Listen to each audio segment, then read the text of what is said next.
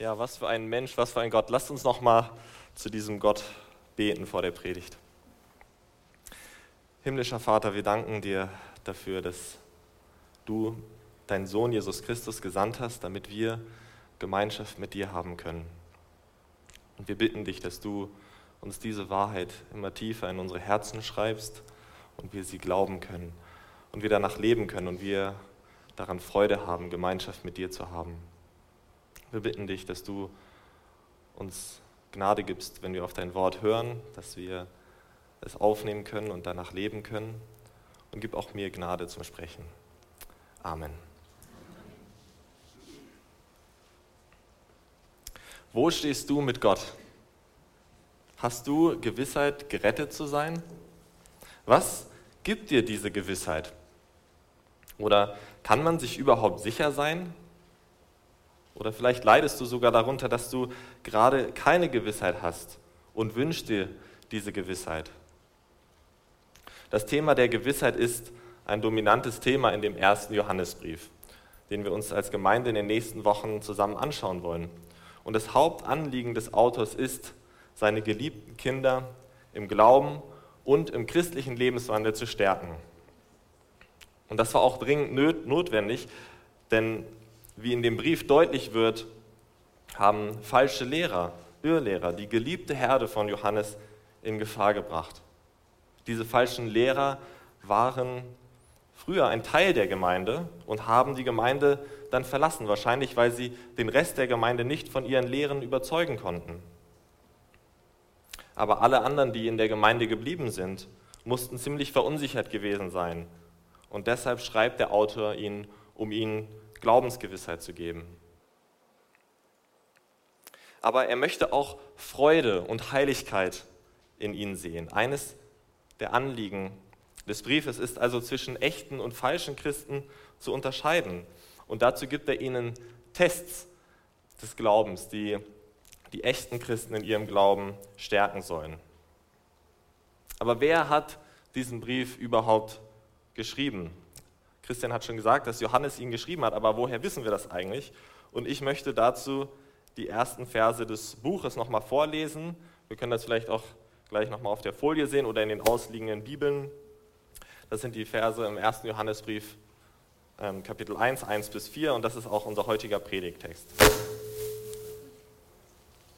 Was von Anfang an war, was wir gehört haben, was wir gesehen haben mit unseren Augen, was wir betrachtet haben und unsere Hände betastet haben vom Wort des Lebens. Und das Leben ist erschienen und wir haben gesehen und bezeugen und verkündigen euch das Leben, das ewig ist und das beim Vater war und uns erschienen ist. Was wir gesehen und gehört haben, das verkündigen wir auch euch, damit auch ihr mit uns Gemeinschaft habt. Und unsere Gemeinschaft ist mit dem Vater und mit seinem Sohn Jesus Christus. Und das schreiben wir, damit unsere Freude vollkommen sei.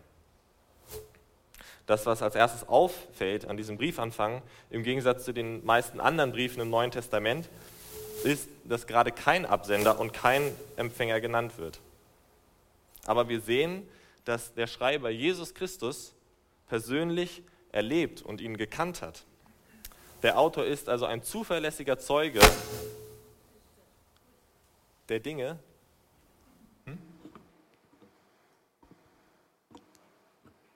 Also er ist ein zuverlässiger Zeuge der Dinge, von denen er schreibt. Und enge Parallelen zum Johannesevangelium und ein ähnlicher Schreibstil legen den Schluss nahe, dass der Apostel Johannes der Autor dieses Briefes ist. In seinem Brief schreibt er oft in der ersten Person Plural, in der Wir-Form und schließt damit die anderen Apostel mit ein als die Autoren. Es ist er ist nicht der alleinige Zeuge, sondern er ist als Apostel ein Zeuge. Auch die Empfänger des Briefes werden nicht genannt. Aber der Autor hatte eine sehr persönliche, ja eine pastorale Beziehung zu ihnen. Er liebt sie und erkennt ihre aktuelle Situation. Aufgrund der falschen Lehrer ist sein Brief aber nicht nur pastoral, sondern auch kämpferisch und warnend. Die Irrlehren, um die es geht, waren unter anderem in der Provinz Asien verbreitet, wo sich die Stadt Ephesus befindet und von daher war der Brief wahrscheinlich an die Gemeinden in dieser Region gerichtet. Und ein Kommentator nennt diesen Brief Erinnerung an die Grundlagen. Und das trifft es ziemlich gut. Johannes, der Augenzeuge Jesu Christi, möchte das apostolische Zeugnis, das, was er von Jesus gehört hat und was er über ihn gesehen hat und erlebt hat, an seine Leser weitergeben. Und er erinnert seine Leser an die Grundlagen des Glaubens, sodass sie Gewissheit haben können über Jesus Christus und über das ewige Leben. Seine geliebten Kinder spricht er mit diesen Worten an. Was von Anfang an war, was wir gehört haben, was wir gesehen haben, mit unseren Augen, was wir betrachtet haben und unsere Hände betastet haben vom Wort des Lebens. Und aus diesen ersten Versen, die wir hier oben auch sehen, möchte ich den ersten Punkt unserer Predigt ableiten. Gott teilt sich uns mit. Gott teilt sich uns mit. Aber zuallererst möchte ich fragen, warum würde man einen Brief so anfangen? Mit solch einem grammatikalischen Wirrwarr, wenn ich das so nennen darf. Und ich möchte dieses Knäuel oder dieses grammatikalische Knäuel für uns erst einmal etwas entwirren und dann möchten wir und einen verständlicheren Satz für uns daraus machen und dann die Frage beantworten, warum er ihn aber genau so schreibt, warum er so anfängt. Also alle die Relativsätze, also alle die Was-Sätze beziehen sich auf das Wort des Lebens. Aber das Hauptverb des ganzen Satzes kommt erst in Vers 3, nämlich verkündigen, nach diesem Einschub über das, über das Leben. Deshalb versuche ich das mal umzuformulieren, damit wir wirklich verstehen, was Johannes eigentlich sagen möchte. Er sagt, wir verkündigen euch das Wort des Lebens. Das ist unser Thema, um das es uns geht. Und der Inhalt ist das, was von Anfang an war, was wir gesehen haben mit unseren Augen, was wir betrachtet haben, was wir gehört haben und unsere Hände betastet haben. Oder kurz, unser Inhalt betrifft das Ewige, das von Anfang an war, das in Raum und Zeit gekommen ist, was wir mit unseren Sinnen wahrgenommen haben. Johannes schreibt es zwar etwas komplizierter, aber so steht das vorne, was ihm wichtig ist. Der erste Johannesbrief ist nämlich als Antwort auf diese falschen Lehren auch geschrieben. Und so setzen diese ersten Worte direkt den Ton des Briefes. Er ist, es ist ihm so wichtig, so schnell zum Kern seiner Botschaft zu kommen, dass er regelrecht mit der Tür ins Haus fällt. Er muss die authentische Botschaft des christlichen Glaubens verkünden. Denn nur aus dieser Botschaft kann die Frucht der Gewissheit und die Frucht des authentischen Glaubens wachsen und die Freude an Gott. Die Irrlehrer verneinten nämlich zwei unverzichtbare Glaubenssätze. Zum einen, dass der Mensch, Jesus, der Sohn Gottes war. Sie verneinten die Gottheit Jesu. Und zum anderen, dass der Sohn Gottes Mensch wurde, dass er einen Körper hatte. Sie lehrten, dass Jesus Christus eine Erscheinung war oder ein Scheinmensch. Aber Johannes widerspricht sofort. Deshalb lässt er allen Schnickschnack und alle Umwege wie Grüße weg und kommt direkt zu seinem Punkt. Er macht deutlich, Jesus Christus war wirklich ein Mensch und nicht nur eine Erscheinung. Und er sagt ihnen, wir haben ihn gehört, wir haben ihn gesehen, wir haben ihn betrachtet, wir haben ihn wie mit einer Lupe, wir haben ihn unter die Lupe genommen, wir haben, ja, wir haben unsere Hände haben ihn angefasst und das konnte Johannes ganz gewiss sagen, weil es wird berichtet, wie er sogar bei einem Essen mit ihm brüderlich an seiner Brust lag, wie man damals gegessen hat. Jesus hatte einen menschlichen Körper. Aber mit seinem ersten Satz macht er auch etwas anderes deutlich und das ist ihm mindestens genauso wichtig, nämlich, dass dieser Mensch, Jesus, der Sohn Gottes war. Jesus Christus ist die zweite Person der Dreieinigkeit. Er ist Gott selbst. Und die Irrlehrer behaupteten, dass Materie und alles Materielle unrein war. Und deshalb verneinten sie auch, dass Gott einen menschlichen Körper angenommen hatte und Mensch wurde. Und das hatte auch für ihr Leben katastrophale Folgen. Für sie war der Körper nur ein Gefängnis ihres Geistes und deshalb war es auch völlig egal, was sie mit ihrem Körper machten. Gottes Gebote zu folgen und Nächstenliebe waren für sie optional. Sie hielten sich für eine geistliche Elite die es nicht nötig hatte, mit gewöhnlichen Christen ab, sich abzugeben. Und deshalb fordert Johannes seine Leser in dem ersten Johannesbrief immer wieder dazu auf, die Gebote zu halten, heilig zu leben und einander zu lieben. Johannes verkündigt hier eine ganz klare Botschaft, nämlich, dass Gott sich uns mitteilte, sich uns offenbarte und dass er selbst diese Nachricht ist. Gott wurde Mensch. Und an drei Punkten sieht man in diesen vier Versen am Anfang, dass Gott tatsächlich Mensch wurde. Als erstes, der, den sie erlebten, ist auch der, und den sie bezeugen, ist auch der, der von Anfang an war. Es ist ein Hinweis auf Jesu Christi ewige Existenz und nur Gott kann ewig existieren oder nur Gott existiert ewig. Und auch der Einschub in Vers 2 macht das deutlich.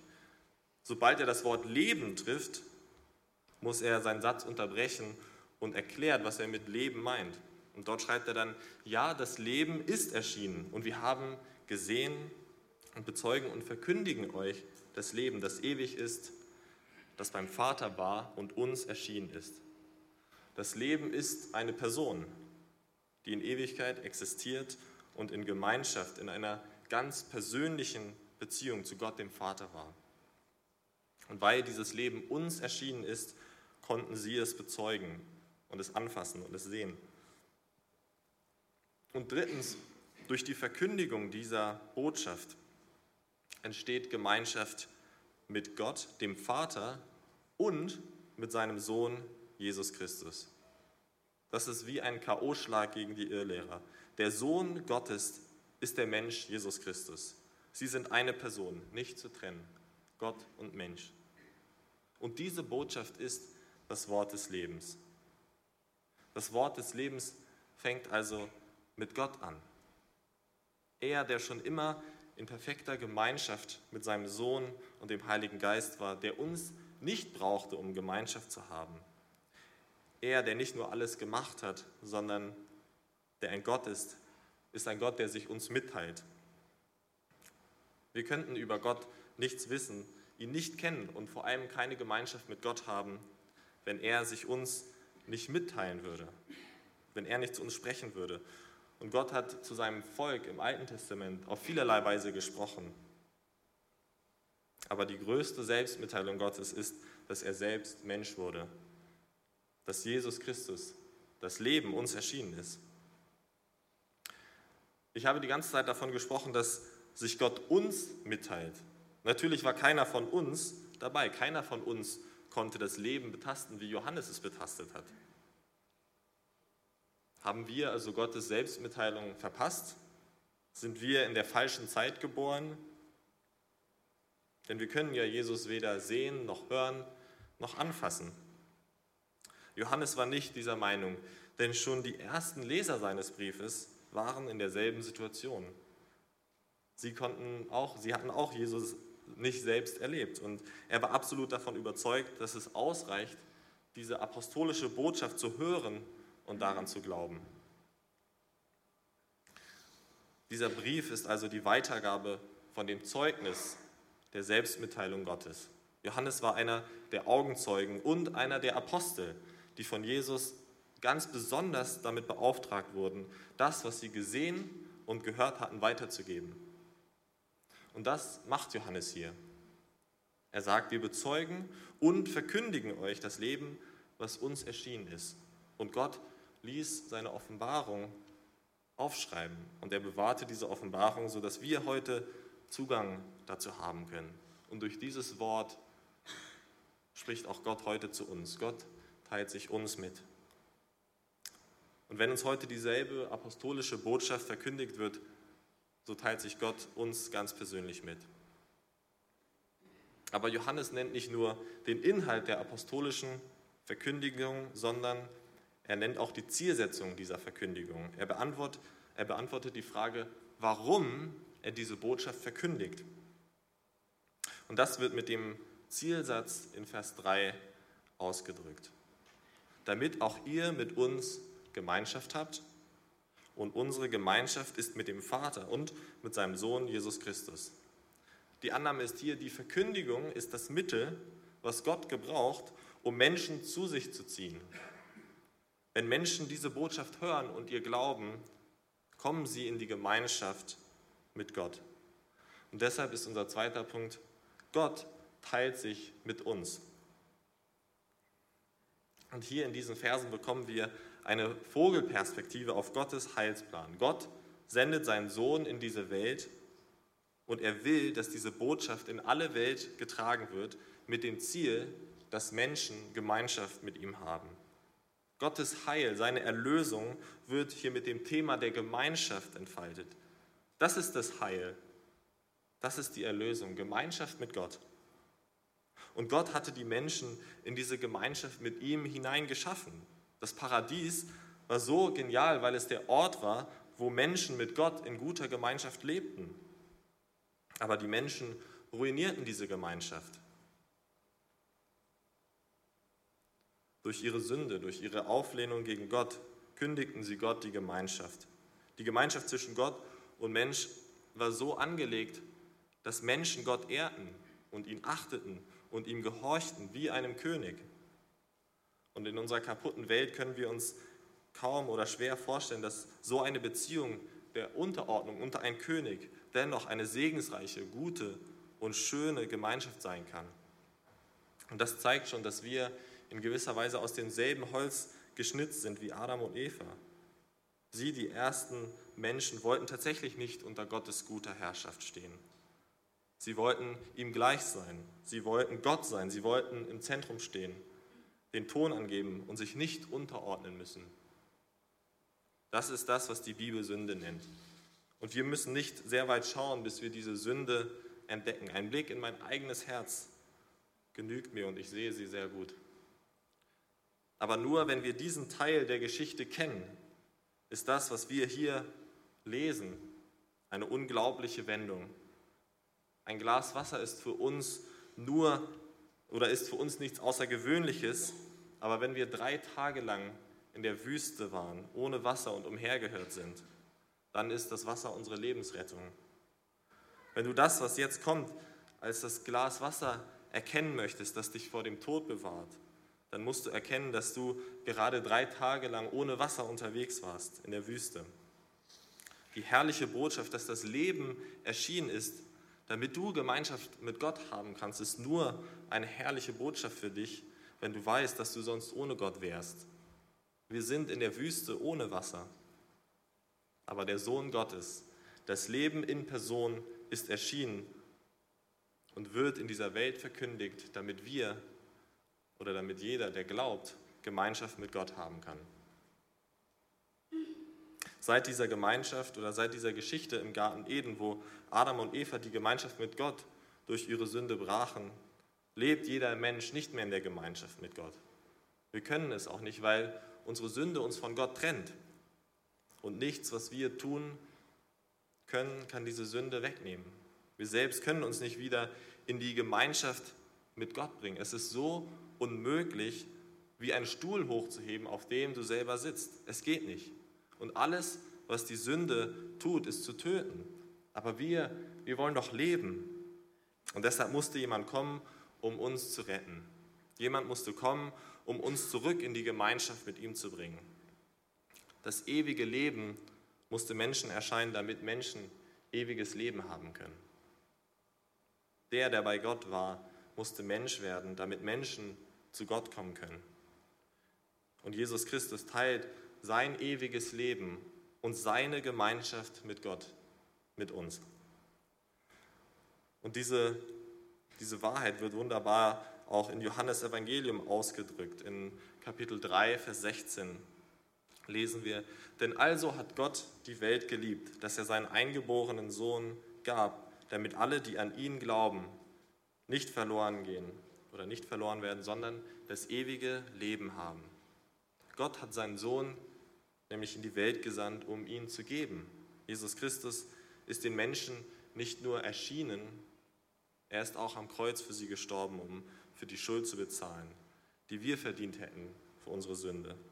Und darum ist das so eine frohe Botschaft, dass Gott seinen Sohn gesandt hat und das Leben uns erschienen ist, weil durch seinen Tod und die Vergebung unserer und durch die Vergebung unserer Schuld der Weg wieder frei ist für die Gemeinschaft mit Gott und wir leben können. Und jeder, der glaubt, hat Vergebung der Schuld. Er hat ewige Gemeinschaft mit Gott. Und das ist, wie Gott sich mit uns teilt, wie wir in die Gemeinschaft mit Gott kommen. Aber Johannes macht in gewisser Weise einen kleinen Zwischenstopp. Er schreibt, damit auch ihr mit uns Gemeinschaft habt. Und dann sagt er, und unsere Gemeinschaft ist mit dem Vater und mit seinem Sohn Jesus Christus. Das Ziel der Verkündigung ist die Gemeinschaft mit den Aposteln und diese Gemeinschaft ist die Gemeinschaft mit Gott. Johannes sagt hier, dass man diese beiden Gemeinschaften nicht voneinander trennen kann. Die menschliche Gemeinschaft mit den Aposteln, die Johannes zuerst meint, ist die Gemeinschaft mit Gott, dem Vater, und mit seinem, Jesus, mit seinem Sohn Jesus Christus. Die beiden gehören zusammen. Und Johannes gebraucht das Wort Gemeinschaft, um hier etwas ganz Bestimmtes auszudrücken. Dieses Wort hat für ihn eine geistliche Bedeutung. Johannes meint hier nicht einfach Gemeinschaft, wie sie bei Wikipedia definiert wird. Dort liest man Gemeinschaft bezeichnet in der Soziologie eine überschaubare soziale Gruppe, deren Mitglieder durch ein starkes Wir-Gefühl eng miteinander verbunden sind, oftmals über Generationen. Was die christliche Gemeinde zusammenhält, was wahre Gemeinschaft bedeutet, ist nicht ein starkes Wir-Gefühl, es ist so viel mehr, es ist eine Wir-Realität. Gemeinschaft, wie Johannes es hier gebraucht, also zwischenmenschliche Gemeinschaft, beschreibt die gemeinsame Erfahrung der Gnade Gottes und seiner Erlösung. Die Gemeinschaft, die wir miteinander haben, entspringt aus der Gemeinschaft, die wir mit Gott haben. Das, was uns eins macht, ist, dass wir alle von Gott neu geboren wurden und seinen Geist haben. Das, was dich mit diesen Menschen verbindet, ist, dass sie durch Christus neues Leben haben. Und das meint Johannes mit Gemeinschaft.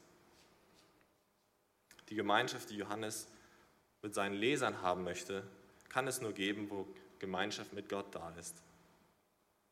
Und das ist eine viel tiefere Verbindung, eine viel bedeutsamere als unsere sozialen Präferenzen. Diese Gemeinschaft ist von Gott gestiftet und sie wird ewig bestehen.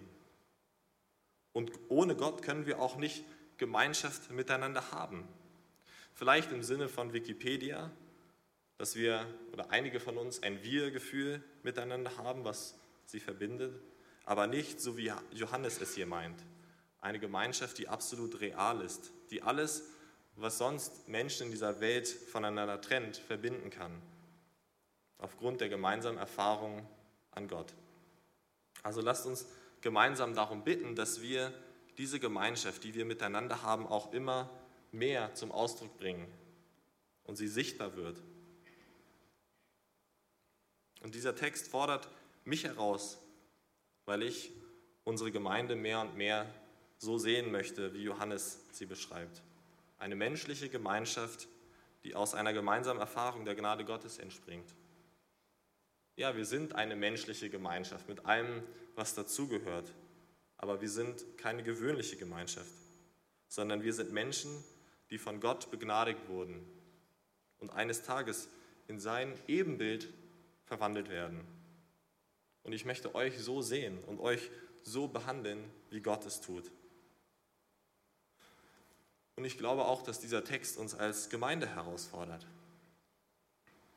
Mit welcher Herzenshaltung kommst du in die Gemeinde? Und warum kommst du? Oder warum kommst du nicht?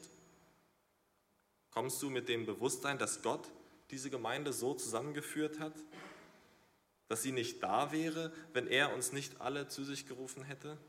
Weißt du, dass Gott diese Gemeinde über alles liebt und auch jeden Einzelnen, und wenn er noch so viele menschliche Defizite hat? Es gibt einen, der diese, unsere Gemeinde hasst, und das ist Satan, der Böse. Und er klagt diese Gemeinde immer an und treibt sein Unwesen. Er stiftet Unfrieden und will unsere Einheit, unsere Gemeinschaft zerstören. Warum? Warum will Satan das tun? weil die Gemeinde ein neonleuchtendes, riesengroßes Schild auf die Gnade Gottes ist. Die Gemeinde ist eine Gruppe von sündigen und verlorenen Menschen, die aus allen möglichen Schichten und Nationen und Altersgruppen kommen. Aber Gott hat sie zusammengebracht. Er hat sie gerettet. Und er hat sie in die Gemeinschaft mit sich selbst geführt. Und Gott sagt, ihr seid mein. Und das ist Gottes Gnade. Und Gott freut sich über seine Gemeinde. Wie ein stolzer Vater sich über seine Kinder freut, wenn sie die ersten Schritte tun. Mit dem, wie du über die Gemeinde denkst oder wie du über sie redest oder ihr gegenüber handelst und den Menschen in der Gemeinde, kannst du entweder ein Werkzeug Gottes sein zum Segen deiner Geschwister oder ein Werkzeug Satans zum Schaden dieser Gemeinschaft und damit letztlich auch dir selbst. Also denk zweimal darüber nach, bevor du sagst, dass du es nicht nötig hast zu kommen oder ich habe keine Lust oder ich habe etwas Besseres zu tun oder mir reicht der Online-Livestream oder mit diesen Leuten will ich eigentlich so wenig wie möglich zu tun haben. Und so wie auch in jeder menschlichen Beziehung ist Liebe nicht nur ein romantisches Gefühl, sondern eine bewusste Entscheidung. Du fühlst dich nicht verliebt in deine Gemeinde, dann liegt es vielleicht daran, dass du dich noch nicht ganz bewusst dazu entschieden hast, sie zu lieben. Und glaub mir, wenn du diese Entscheidung triffst, werden auch die Gefühle kommen. Das durfte ich in den letzten Monaten erleben. Also diese beiden Gemeinschaften, unsere Gemeinschaft untereinander und unsere Gemeinschaft mit Gott, sind nicht voneinander zu trennen. Unsere menschliche Gemeinschaft untereinander wird durch unsere Gemeinschaft mit Gott gestiftet. Und unsere Gemeinschaft mit Gott ist in dem Sinne eine gemeinschaftliche Gemeinschaft. Gott hat keine Ansammlung von adoptierten Einzelkindern. Er hat eine Familie. Christ zu sein ist per Definition Gemeindemitglied zu sein. Und wenn du die Gnade Gottes erfahren hast und ich die Gnade Gottes erfahren habe, dann bist du mein Bruder, meine Schwester, ob es mir passt oder ob es dir passt oder nicht, ob du mich magst oder nicht. Wenn du Gottes Kind bist, gehörst du zur Familie Gottes. Und das ist die Gemeinde. Zur Gemeinde Gottes dazuzugehören und ein Mitglied der Ortsgemeinde zu sein, ist einer der größten geistlichen Segen, die ich in meinem Leben erfahren darf. Meine nichtchristlichen Freunde beneiden mich darum. Und letzte Woche waren Alena und ich zu einer jungen Familie aus unserer Gemeinde zum Essen abends eingeladen. Und dieser Abend war so ein geistlicher Segen für uns. Wir hatten die Möglichkeit, uns über den Glauben auszutauschen, über Herausforderungen zu sprechen, einander zu ermutigen und füreinander zu beten. Und wir hatten eine so tiefe Verbindung, eine so enge Gemeinschaft mit ihnen, obwohl wir sie noch gar nicht so lange kennen. Und Gott hat uns diese Gemeinschaft geschenkt. Das Heil, also die Erlösung, wird mit den Worten der Gemeinschaft beschrieben. Gemeinde gehört zum Heilsplan Gottes. Und das ist das Ziel der Verkündigung der Wahrheiten des Evangeliums, das Entstehen einer Gemeinschaft zwischen Menschen aus der Gemeinschaft mit Gott heraus. Gott teilt sich mit uns und nicht mit mir oder nicht mit dir, sondern Gott teilt sich mit uns. Und in den nächsten Wochen wenn wir durch den Johannesbrief gehen, wollen wir mehr und mehr entdecken, was das für uns konkret bedeutet. Und wenn die direkte Auswirkung dieser Verkündigung Gemeinschaft mit Gott und miteinander ist, dann ist die übergreifende oder die letztliche Auswirkung Freude. Darum ist der dritte Punkt, wir freuen uns an ihm. Wir haben in diesem Abschnitt zwei Damit-Sätze. Erstens, damit ihr mit uns Gemeinschaft habt und zweitens, damit unsere Freude vollkommen ist, beziehungsweise unser aller Freude vollkommen ist. Das erste kommt aus der Verkündigung und das zweite aus dem Schreiben. Und beides bezieht sich letztlich auf dieselbe Botschaft, die Botschaft des Evangeliums, dass das Leben erschienen ist. Es sind nicht zwei verschiedene Botschaften, die eine, die zur Gemeinschaft führt und die andere, die zur Freude führt, sondern die eine Botschaft führt zu beiden Zielen, Gemeinschaft mit Gott und in dieser Gemeinschaft liegt Freude. Aber für wen ist diese Freude? Auf wen bezieht sich das unsere? Und das möchte ich mit einem Beispiel verdeutlichen. Stellt euch vor, Alena und ich sind bei einem älteren Ehepaar aus der Gemeinde eingeladen und wir haben einen Kuchen dabei. Dann würden wir wenn wir durch die Tür gehen, sagen, wir haben einen Kuchen mitgebracht, den können wir später essen. Es wäre sehr unhöflich, wenn wir damit meinen, dass nur wir, also Alena und ich, diesen Kuchen essen würden. Genauso wie Alena und ich gerne den Kuchen teilen, möchte der Apostel hier, dass nicht nur die Freude der Autoren, sondern auch die der Leser vollkommen ist. Also wäre eine gute Übersetzung, damit unser aller Freude vollkommen sei. Und das macht aus der frohen Botschaft des Evangeliums eine wirkliche Freudenbotschaft. Gemeinschaft mit Gott ist vollkommene Freude. Wenn wir Gemeinschaft mit Gott haben, haben wir alles, was wir brauchen. Auch wenn die Welt um uns herum und Satan und das Fleisch uns immer wieder einflüstern, dass wir viel mehr brauchen. Ja, wir sind regelrecht getrieben als Menschen nach Freude und Zufriedenheit, aber nichts in dieser Welt kann dieses Bedürfnis stillen. Nur Gott selbst kann es stillen. Es gibt nichts Größeres, nichts Schöneres als Gott. Und Augustinus, der Kirchenvater, hat dazu selber passend gesagt, Unruhig ist unser Herz, bis es ruht in dir. Aber erleben wir diese vollkommene Freude? Ja, ich meine, wir haben Momente, wo wir uns an Gott freuen, aber allzu oft auch nicht. Oder wir freuen uns viel mehr an anderen Dingen. Der Grund dafür ist, dass unsere Freude tatsächlich noch nicht vollkommen ist, weil wir noch nicht in der vollkommenen Gemeinschaft mit Gott und auch noch nicht miteinander sind. Ja, wir haben schon eine echte Gemeinschaft mit Gott und miteinander, aber wir sehnen uns nach einer Zeit, wo diese Gemeinschaft ungetrübt ist. Wir sehen uns nach dem Himmel. Und das, was so großartig über den Himmel ist, ist, dass wir dort Gott von Angesicht zu Angesicht sehen werden. Wir werden ihm begegnen für die ganze Ewigkeit. Deshalb ist der Himmel wie das Paradies nur viel besser. Also die Freude, die wir jetzt geschmeckt haben, ist nur ein Vorgeschmack auf das, was noch kommt. Sie ist wie ein Vorschau zu einem Film. Du hast schon Ausschnitte von dem echten Film gesehen, aber der Film selbst ist das, was wir sehen wollen.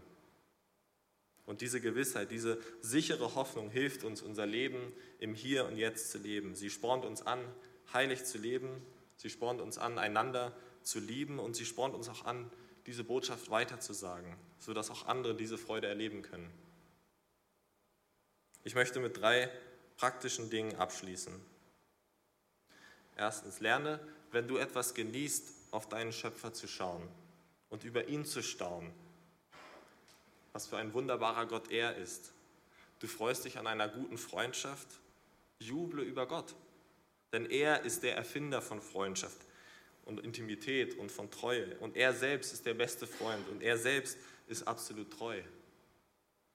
Du isst ein gutes Steak oder einen köstlichen frischen Salat und genießt es, dann staune über Gottes Kreativität und über seine Güte, dass er dir solch gute Gaben, solche guten Gaben gibt. Gott selbst ist unser Ziel und nicht das, was er uns gibt. Und zweitens, dieser Text gibt ein klares Muster vor, das wiederholt werden muss. Die, die Gottes Mitteilung empfangen haben, werden zu Verkündigern dieser Botschaft. Das ist, wie diese Botschaft zu uns gekommen ist. Ich möchte das mit einem Bild illustrieren. Die letzte Woche oder in der letzten Woche ging die Olympiade in Rio zu Ende. Und was mich an diesen Olympischen Spielen fasziniert, ist der olympische Fackellauf, der vor den Spielen stattfindet. Mehrere tausend Läufer tragen eine Fackel von einem Ort in das Stadion der Olympischen Spiele. Und jeder der Läufer empfängt in einem Moment die Fackel und trägt sie dann weiter und gibt sie dann auch weiter. Und so ist es auch mit der Botschaft des Evangeliums. Wir als Gemeinde in dieser Zeit tragen gerade die Fackel und wir müssen unsere Aufgabe erfüllen und diese Botschaft an unsere Generation und an die nächste Generation weitergeben. Aber in der Geschichte der Olympischen Spiele gab es noch keinen Fackellauf, der nicht von Gegnern unterbrochen werden wollte. Sie wollten das vereiteln, diesen Fackellauf. Sie wollten das Feuer auf dem Weg auslöschen. Und auch so sollten wir damit rechnen, dass unser Fackellauf von Gegnern unterbrochen werden will. Und das sehen wir auch in diesem Brief und wir erleben es auch heute. Aber lasst uns deshalb nicht den Mut verlieren. Denn auch so wie es in der Geschichte der Olympiade noch kein einziges Spiel gab, bei der am Ende nicht das olympische Feuer zu seinem Ziel kam und im Stadion angezündet werden konnte, ist auch unser Erfolg der Verkündigung der Botschaft des Evangeliums sicher. Es ist schließlich Gott, der uns Schwache zu dieser Aufgabe befähigt und seine Gemeinde dazu gebraucht. Deshalb können wir mit Zuversicht sein Evangelium verkünden. Niemand kann Gottes Pläne durchkreuzen. Und die Verkündigung dieser Botschaft ist auch heute noch von absoluter Wichtigkeit und so notwendig, weil Gott immer noch Menschen in die Gemeinschaft mit ihm rufen will und sie vollkommene Freude haben sollen. Wir sind noch nicht im olympischen Stadion angelangt, wir laufen noch. Und drittens, mir ist in den letzten Wochen wieder so bewusst geworden, dass das Leben als Christ ein Kampf ist, Freude an Gott zu haben. Christsein hier auf Erden bedeutet kämpfen. Wir müssen für Freude an Gott kämpfen. Und der Versucher tut alles dafür, dass ich meine Freude in anderen Dingen suche. Und wir alle wissen, was das bei uns selbst ist. Und ich muss mir jeden Tag Christus vor Augen halten und sagen, du bist mein Schatz und ihn bitten, dass er mir hilft, dass ich mich über allen Dingen an ihm freue. Schauen wir auf ihn, der all das auf sich aufgenommen hat, in diese Welt zu kommen, zu sterben, um uns an der Gemeinschaft, die er mit dem Vater hat, teilhaben zu lassen. Und können wir uns darüber nicht freuen? Was für einen wunderbaren Gott haben wir. Ich möchte nochmal zu diesem Gott beten. Himmlischer Vater, wir danken dir für das, was du getan hast, dass du deinen Sohn Jesus Christus gesandt hast, dass er uns als das Leben erschienen ist und dass wir, wenn wir an ihn glauben, Gemeinschaft mit dir haben können und vollkommene Freude haben werden, wenn wir dich endlich von Angesicht zu Angesicht sehen werden. Und wir bitten dich, dass du bald wiederkommst, sodass wir in dieser vollkommenen Gemeinschaft mit dir leben können. Wir bitten dich, dass wir Boten des Evangeliums sind, die dieses, diese Freudenbotschaft weitersagen, dass wir anderen an dieser Freude teilhaben lassen, die wir erlebt haben. Und vor allem bitten wir dich, dass wir uns an dir freuen, Gott, dass wir auf dich schauen, auf Jesus Christus, den Anfänger und Vollender unseres Glaubens. Und wir bitten dich, dass du uns hilfst, diese gute Botschaft zu glauben. Amen. Ja, lasst uns noch zum Abschluss ein Lied singen. Steh mir vor